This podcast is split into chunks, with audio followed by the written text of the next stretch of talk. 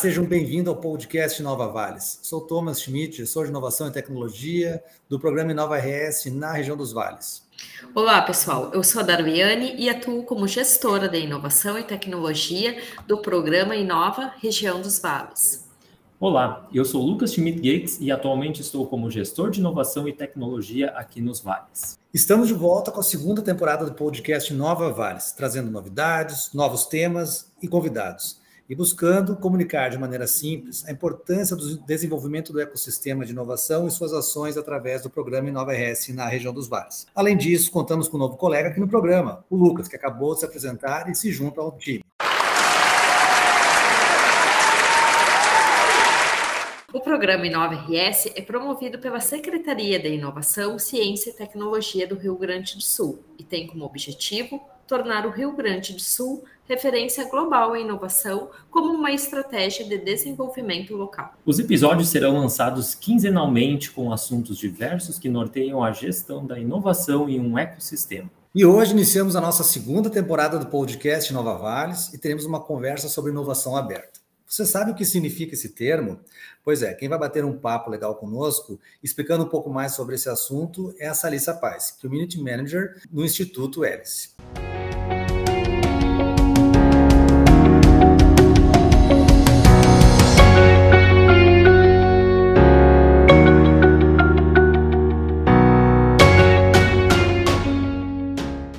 Alissa, seja muito bem-vinda ao podcast Nova Vales. Obrigado por ter aceito o nosso convite.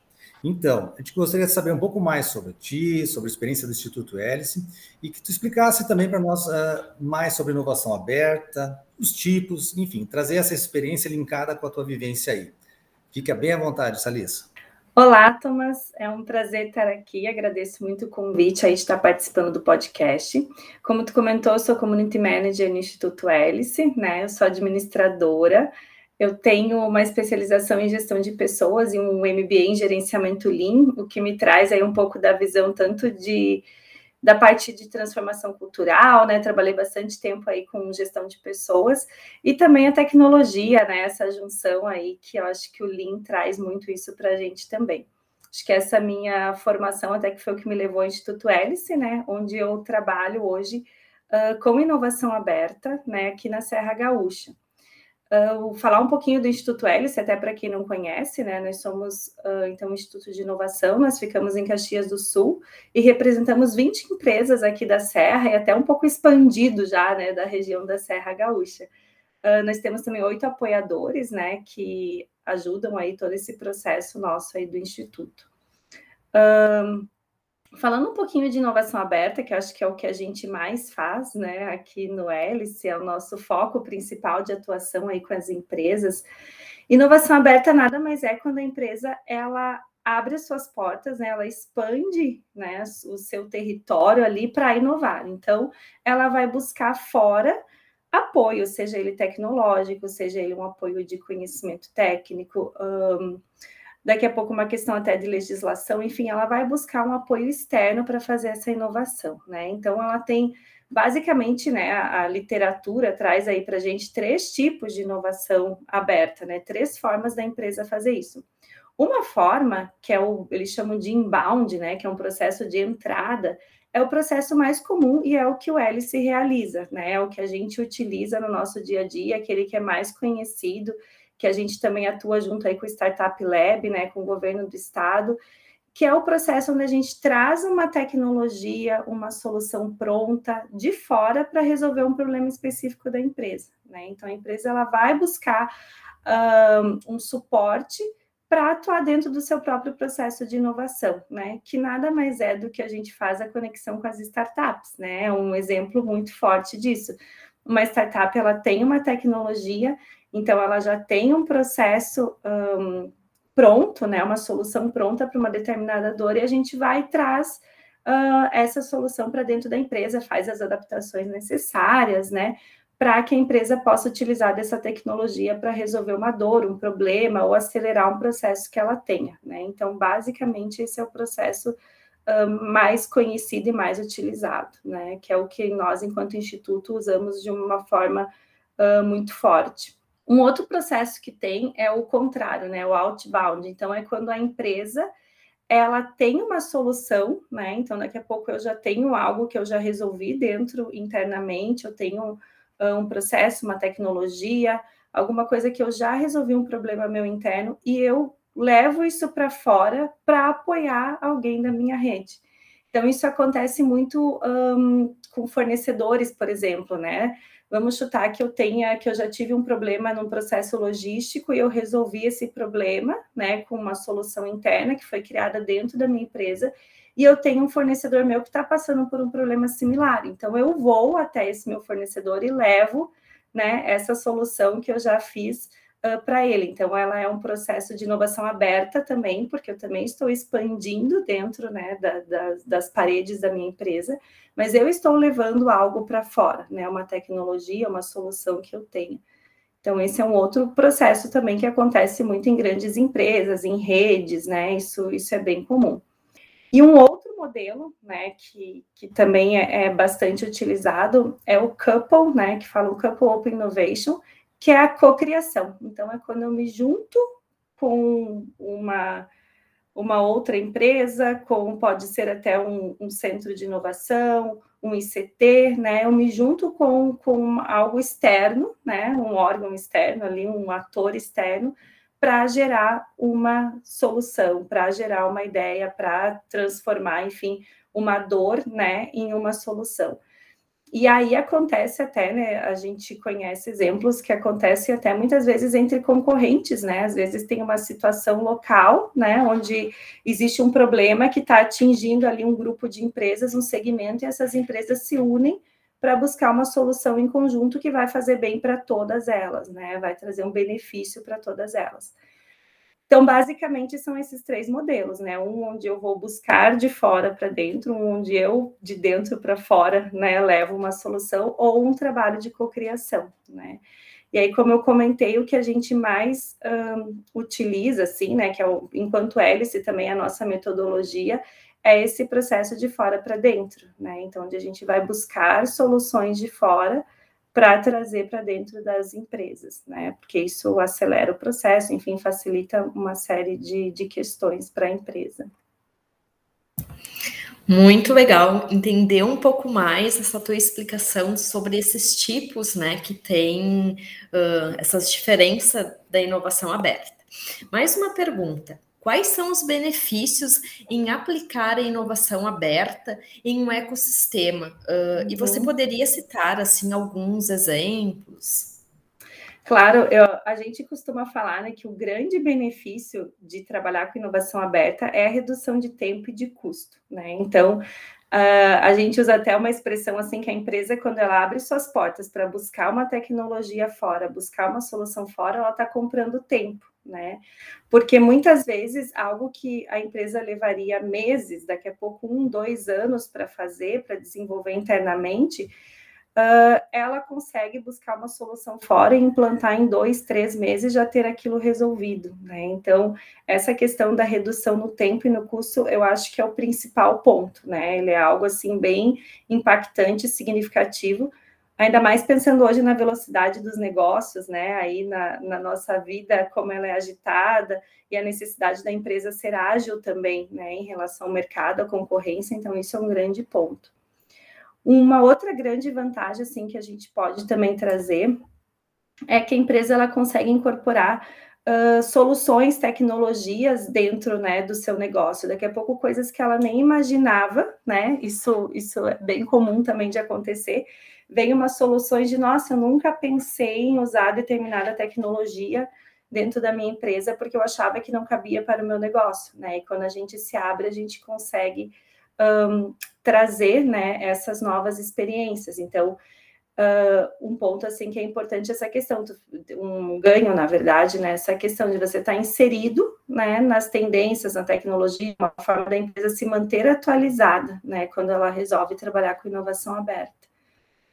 Isso também vai possibilitar, né, que eu acho que é um outro benefício um, novas oportunidades comerciais, né? A empresa ela vai estar tá aí muito atualizada, então, né? O que vai possibilitar um crescimento para ela, né? E um outro ponto também que eu acho assim fundamental, né? Que um, é bem relevante para os negócios é a questão da redução de riscos, né? Uh, se algo der errado. Então, quando eu me proponho abrir, trazer uma solução de fora, se algo der errado, o impacto não vai ser tão grande porque não é uma solução minha. Eu não levei aqueles dois anos daqui a pouco para desenvolver, né? Então uh, é aquela velha forma, né, que a gente fala de errar rápido, corrigir rápido, né, aprender e seguir em frente. Então isso também é um grande benefício para a empresa, né?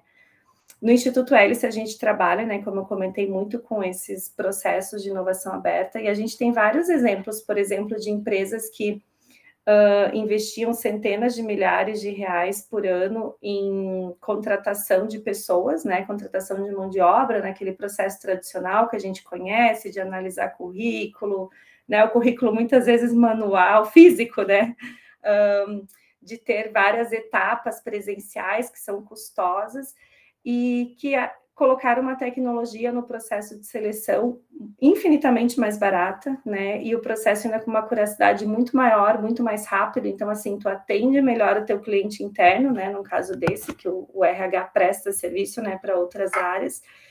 Uh, e ainda reduz um custo grande, né, dentro da empresa. Um, a gente tem também exemplos né, de contratação de startups que trabalham com, com BI, né, com inteligência de dados, onde as empresas elas coletam diversos dados, né? Então, um sistema MES de fábrica, né, as milhares de planilhas de Excel que toda empresa tem, um, ah, os, os sistemas paralelos, né, diversos softwares ali, e, e, como que juntam todos esses dados, né? De que forma que eu uso tudo isso que eu tenho um, de uma forma inteligente para trabalhar realmente de forma estratégica, né? Então, a gente também tem casos assim de contratação de empresas que hoje conseguem utilizar seus dados, conseguem trabalhar de forma estratégica porque trouxeram uma solução tecnológica para dentro, né? Uh, que fez a diferença ali em redução de custos, em otimização de processos Fabris, em agilidade, né, diminuição de lead time. Então, todos esses processos de fábrica também uh, possuem, às vezes, só na sua gestão, já um ganho muito grande em trabalhar com a inovação aberta, né? Eu acho que o que é bacana, assim, a gente falar que muitas vezes, quando se fala em inovação, as pessoas pensam em coisas grandes, disruptivas, né? E eu brinco assim, carros voadores, mas não é apenas isso, né? Isso é muito bacana e acontece, que bom, mas a gente sabe que isso é uma parcela muito pequena, né?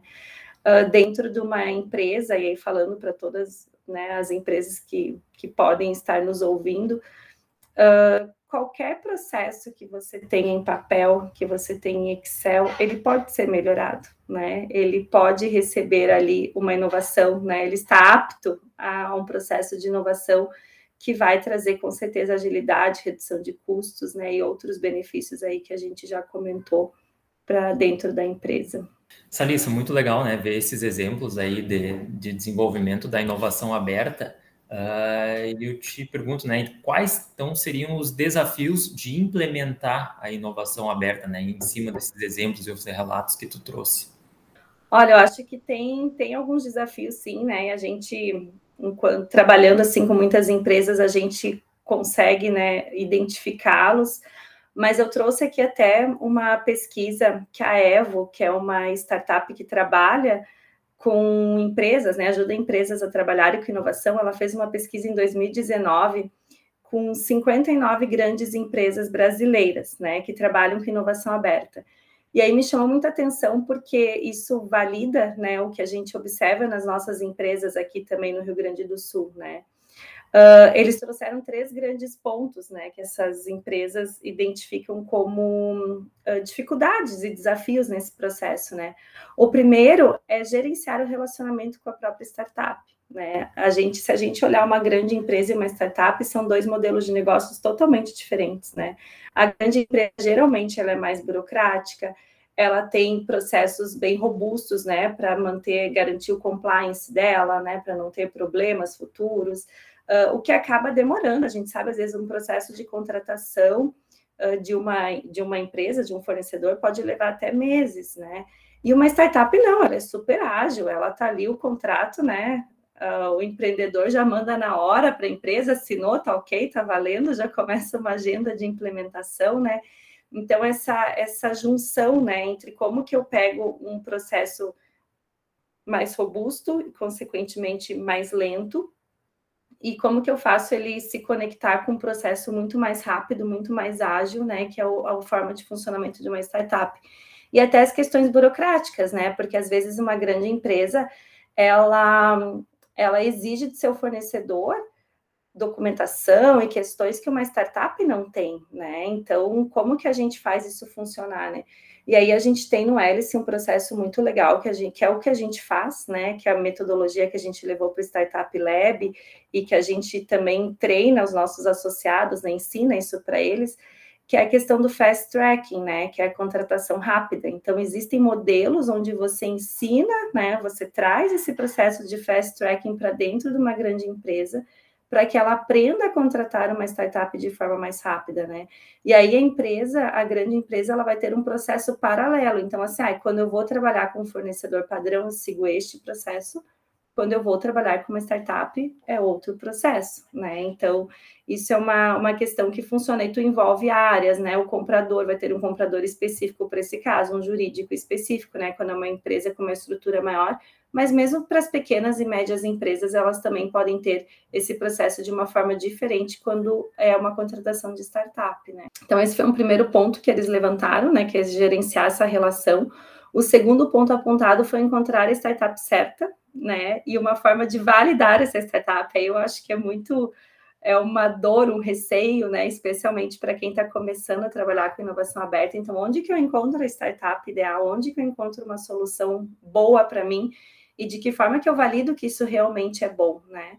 Então, existem duas formas né, básicas de busca de startup, que uma é a passiva, que é quando as empresas vão e lançam seus desafios, né? No Startup Lab a gente faz os dois modos, né? Então, a gente, por exemplo, a gente lança assim, a gente divulga quais são os desafios que as empresas estão buscando, mas a gente também faz, né, o modelo ativo de busca. Então, a gente vai e busca também startups, né? E tem várias formas de fazer esse processo de estar tá inserido, né? E existe também para a validação, antes da contratação efetiva da solução, o processo de POC, né? Que é a prova de conceito, que toda startup trabalha com isso. Então, a gente a startup vem e ela faz um teste dentro da empresa, né? Ela vai aplicar numa área pequena, ou vai aplicar de uma forma reduzida, ou por um curto período de tempo, mas uma experimentação, né, para que essa empresa possa conhecer a solução e testar e ver se realmente é aquilo que ela está buscando, né? Então torna o processo bem mais seguro. E o terceiro ponto, né, que essa pesquisa aí que eu, que eu quis trazer hoje aqui, ela traz como um desafio é a empresa estar por dentro do mercado da inovação, né?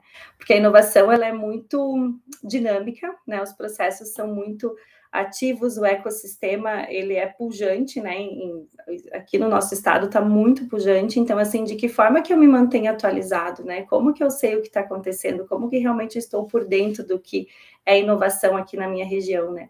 E aí a gente tem várias questões para isso, né? Que é tu tá inserido, né? Tu tem que estar tá no meio do ecossistema, seja participando de eventos, seja ouvindo um podcast, né? Como esse aqui, uh, participando dos processos né, que as empresas disponibilizam de inovação, então acho que isso é o principal, né? E aí, pela nossa experiência, né, aqui, juntando, né, esses dados aí da pesquisa da Evo, né, a gente vê que tudo é, trans, é, começa na transformação cultural, né? No fim, tudo é sobre pessoas, né? A gente trouxe aqui tudo é comportamento, né? Então, ah, é a gestão, é o relacionamento, é como eu busco. Então, o comportamento ele é fundamental, né? Atitudes voltadas para a inovação, né, a transformação cultural dentro das empresas, ela tem que vir em primeiro lugar para que a empresa esteja preparada, né, as pessoas que estão ali dentro estejam preparadas para uh, trabalhar com a inovação, assim, especialmente a inovação aberta. O compliance é um faro de inovação aberta. É, eu acho que não, tá? Porque assim, ele pode ser, eu acho assim, se a empresa for buscar, às vezes, um preciosismo muito grande em alguns aspectos, né? Uhum. Porque tem empresas assim que realmente são totalmente inflexíveis, né? Mas quando a gente fala de compliance mesmo, de legislação, né, de questões legais, eu vejo assim que as startups que são mais maduras, elas atendem isso, né? O que acontece é que as startups têm seus níveis de maturidade, né? Então tem, tem negócios que estão começando, uh, estão numa fase muito inicial ainda, e às vezes aquele empreendedor ele não conseguiu olhar para isso, né? Não conseguiu ter todas as proteções ali para que o negócio dele de fato uh, atenda a compliance, né? Mas quando a gente olha startups mais maduras, elas possuem isso, né? Por exemplo, agora a gente fala de LGPD, LGPD já é uma coisa padrão para as startups, né? Aquelas que trabalham com dados sensíveis, todas elas já no seu pitch já trazem isso. Não, a gente está de acordo com a LGPD, né? A gente atende. Já estão ligadas, então, né? já estão ligadas. Então, acho assim que um risco maior seria com startups mais iniciantes, né? Mas que não é um impeditivo, daqui a pouco é uma adaptação que a startup vai precisar fazer para conseguir atender né, o compliance da empresa. Basta, Salissa, muito legal tu trazer, a gente vai pensando, ouvindo tu falar, né? Primeira que a gente nota quando a gente está conversando com algumas empresas, né? Que elas já estão atentas, né? Mas aquela coisa uhum. cultural de estar tá mudando, vou trabalhar com outra empresa, compartilhar minha dor, conectar com startup. Mas acho que traz uma coisa é, que, né, é super importante no sentido de se tu conectar, usar esse caminho, tu tem uma economia de tempo, tu vai ter, né, uma, uma aproximação com tecnologias mais rápidas que podem estar tá melhorando o teu negócio. E a gente vê bem isso no, no, no, no que tu está trazendo aqui, né? Ver essa, essa primeira que, quebrar o gelo, né? Uhum. Depois o pessoal quando enxerga, a gente também está notando, o pessoal quando enxerga diz, pô, mas eu queria saber mais sobre como é que está funcionando isso, né?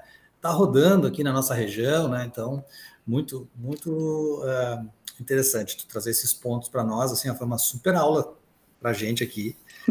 Então, já uma expectativa para compartilhar logo com o nosso, nosso público aqui.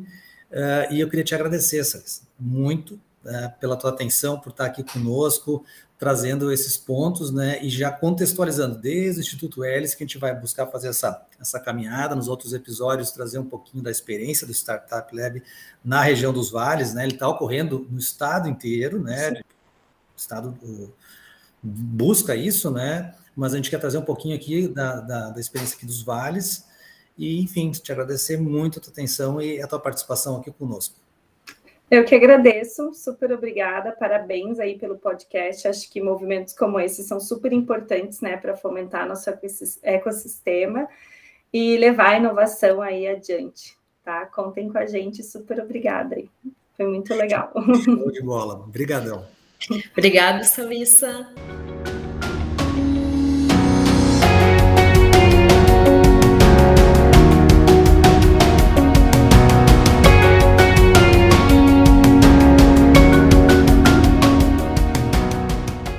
Então, pessoal, temos mais uma novidade na segunda temporada, que será o quadro Inova Vales Indica.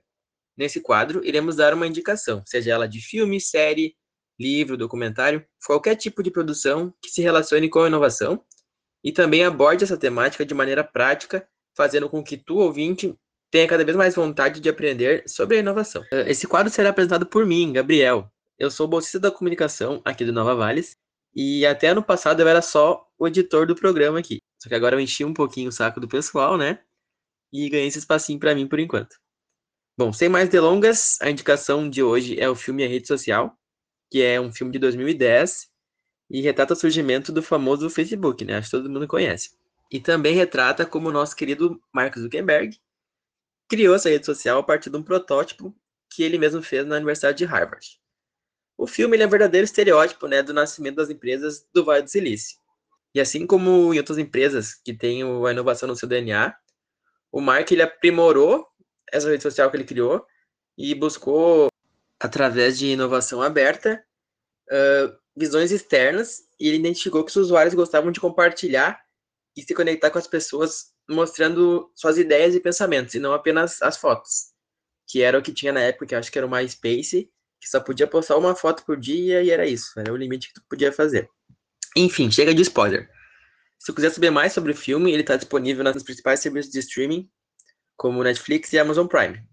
Então a gente se vê no próximo programa com mais uma dica e até mais, pessoal.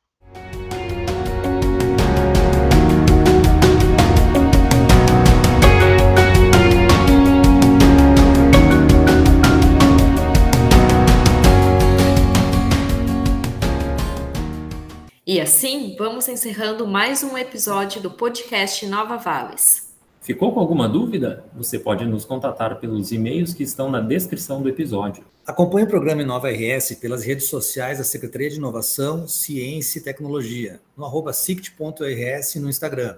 E a página no Facebook, Secretaria de Inovação, Ciência e Tecnologia do Rio Grande do Sul. Nos encontramos na semana que vem. Até lá! Até lá, pessoal. Tchau, tchau. Até lá, tchau, pessoal.